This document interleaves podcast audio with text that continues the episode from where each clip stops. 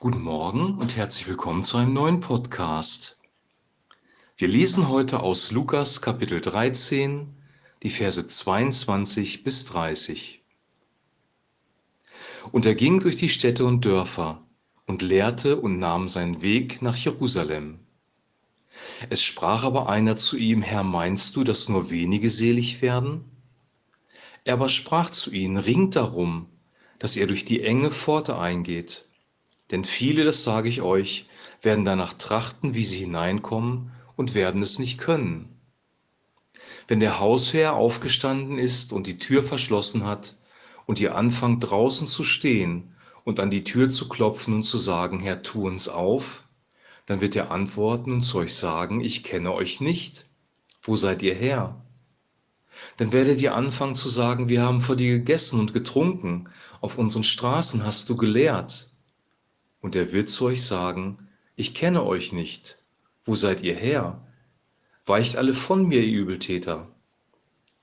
Da wird Heulen und Zähneklappern sein, wenn ihr sehen werdet Abraham, Isaak und Jakob und alle Propheten im Reich Gottes, euch aber hinausgestoßen. Und es werden kommen von Osten und von Westen, von Norden und von Süden, die zu Tisch sitzen werden im Reich Gottes. Und siehe, es sind Letzte, die werden die Ersten sein. Und es sind Erste, die werden die Letzten sein. Soweit unser Text.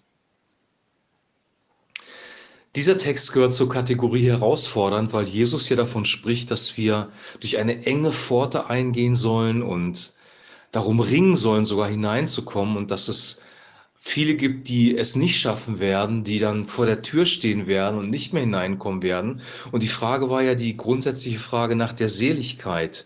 Also derjenige, der gefragt hat, hat nach der Seligkeit, nach der Errettung, nach der, nach dem Heil gefragt. Und Jesus sagt, ring durch die enge Pforte hineinzugehen. Und dann gibt es eben viele, die das nicht geschafft haben. Und die werden heulen und mit den Zähnen klappern, weil sie es nicht geschafft haben.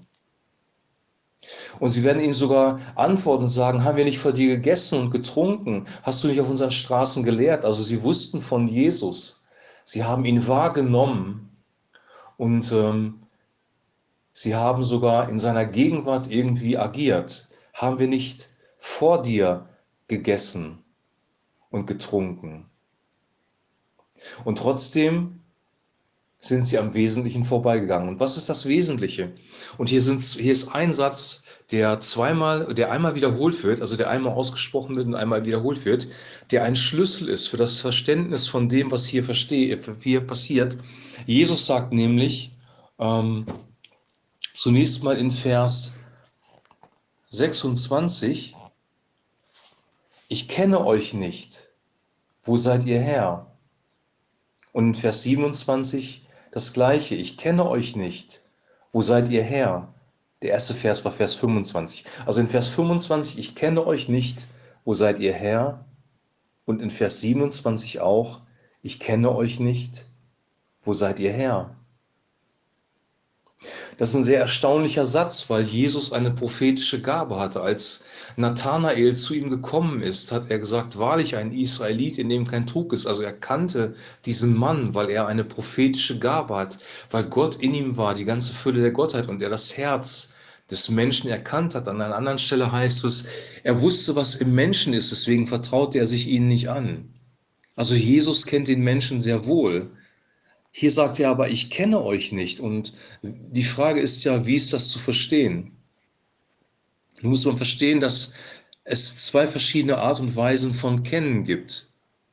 Kennen kann bedeuten, ich habe mich schlau gemacht, ich habe äh, über etwas viel gelesen, ich habe mich intellektuell weitergebildet und ich kann vom Verstand her, weiß ich viel über eine, eine Sache oder über eine Person. Ich habe die Biografie gelesen von Cäsar, ich habe mich auseinandergesetzt mit seiner Denkweise, ich habe Informationen gesammelt. Ich kenne die römische Geschichte sehr gut, sagen wir dann. Das ist die eine Form von Kennen. Und die andere Form von Kennen ist etwas ganz, ganz anderes, nämlich Kennen durch Offenbarung, Kennen durch persönliche Begegnung, Kennen durch Beziehung. Du kannst etwas über einen Menschen wissen, du kannst Bücher über ihn gelesen haben, du kannst ähm, meinetwegen nehmen wir, nehmen wir eine aktuelle Person, du kannst die Biografie von Angela Merkel gelesen haben. Du kennst jedes Detail vielleicht ihres Lebenslaufes. Du weißt, wo sie aufgewachsen ist, wo sie zur Schule gegangen ist und wo sie studiert hat. Du kennst ihre Vorlieben, wo sie gerne in Urlaub fährt, was sie gerne isst. Aber du kennst die Person trotzdem nicht, weil du ihr nie begegnet bist, weil du nie ein Gespräch mit ihr geführt hast, weil du nie mit ihr persönlich zusammen warst. Und genauso ist es bei Jesus auch. Diese Menschen haben ihn gesehen, wie er auf der Straße gelehrt hat, Dinge getan hat. Sie haben vor ihm gegessen, aber sie haben, sie waren keine Nachfolger, sie sind nicht hinter ihm hinterhergegangen. Sie haben ihn nicht persönlich kennengelernt. Sie haben sein Herz nicht kennengelernt. Wir können Jesus aus der Bibel kennen, wir können alle Bibelstellen über ihn gelesen haben. Du kannst das ganze Neue Testament auswendig lernen, aber trotzdem ohne eine Beziehung zu ihm leben. Und das ist ein gravierender und gewaltiger Unterschied. Und wenn die Bibel das Wort kennen benutzt, kommt das sehr oft aus einem Kontext von einer Beziehung zwischen einem Mann und einer Frau in einer Ehe. Adam erkannte seine Frau Eva und sie wurde schwanger. Eine, ein Erkennen, eine Offenbarung aus einer Beziehung heraus, aus Gemeinschaft heraus. Gott möchte nicht, dass du ein Buch auswendig lehrst. Er möchte auch nicht, dass du dich intellektuell weiterbildest. Sein, sein Auftrag war nicht, dass wir uns evolutionär entwickeln. Seine Botschaft war von Anfang an, vom Beginn der Schöpfung an, ähm, Gemeinschaft, Beziehung.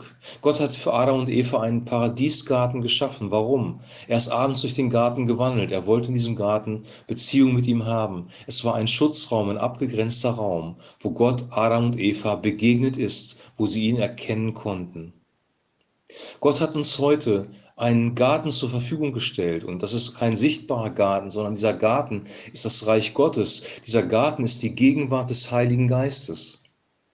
Wenn du das Neue Testament liest und darüber betest und Gott bittest, dass er es dir offenbart durch den Heiligen Geist, dass er dich berührt, dass er zu dir spricht, wenn du Zeit mit ihm verbringst und in Gemeinschaft mit ihm lebst, dann wirst du eine persönliche Beziehung mit ihm bauen, dann wirst du erleben, wie er wirklich ist. Und er wird im Alltag zu dir sprechen. Du wirst die Welt anders wahrnehmen, du wirst die Menschen anders wahrnehmen. Gott ist plötzlich real mit dir. Er geht mit dir durchs Leben oder du wandelst mit ihm durchs Leben, wie es über Henoch gesagt wird. Gott kennen ist Leben, ist so ein Spruch, der oberflächlich betrachtet sich sehr oberflächlich anhört, aber in Wirklichkeit eine große Tiefe enthält. Wenn wir mit ihm Gemeinschaft haben, wenn wir eine Beziehung zu ihm aufgebaut haben, dann wird er sagen, ich kenne dich.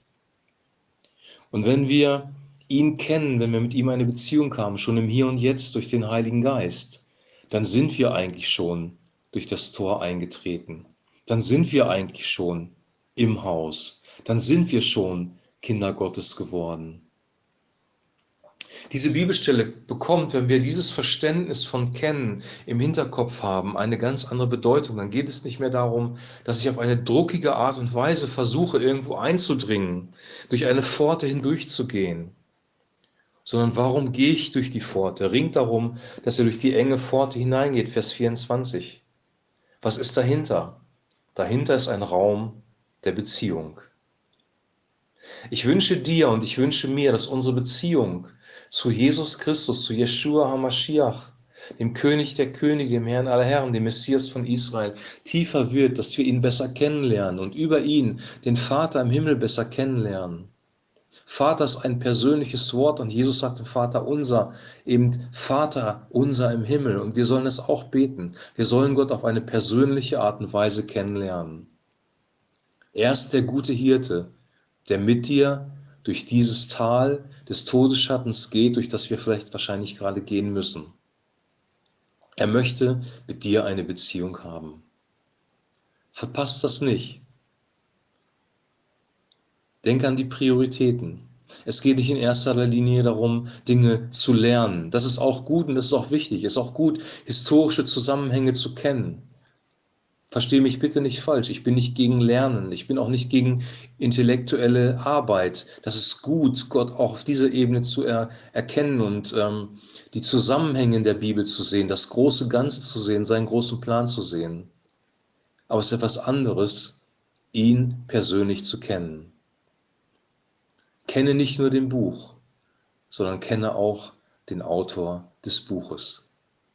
Ich wünsche dir jetzt einen super gesegneten Tag. Und wir, wir hören uns morgen wieder. Ich wünsche dir eine gute Zeit und lass den Heiligen Geist dein Herz berühren. Shalom.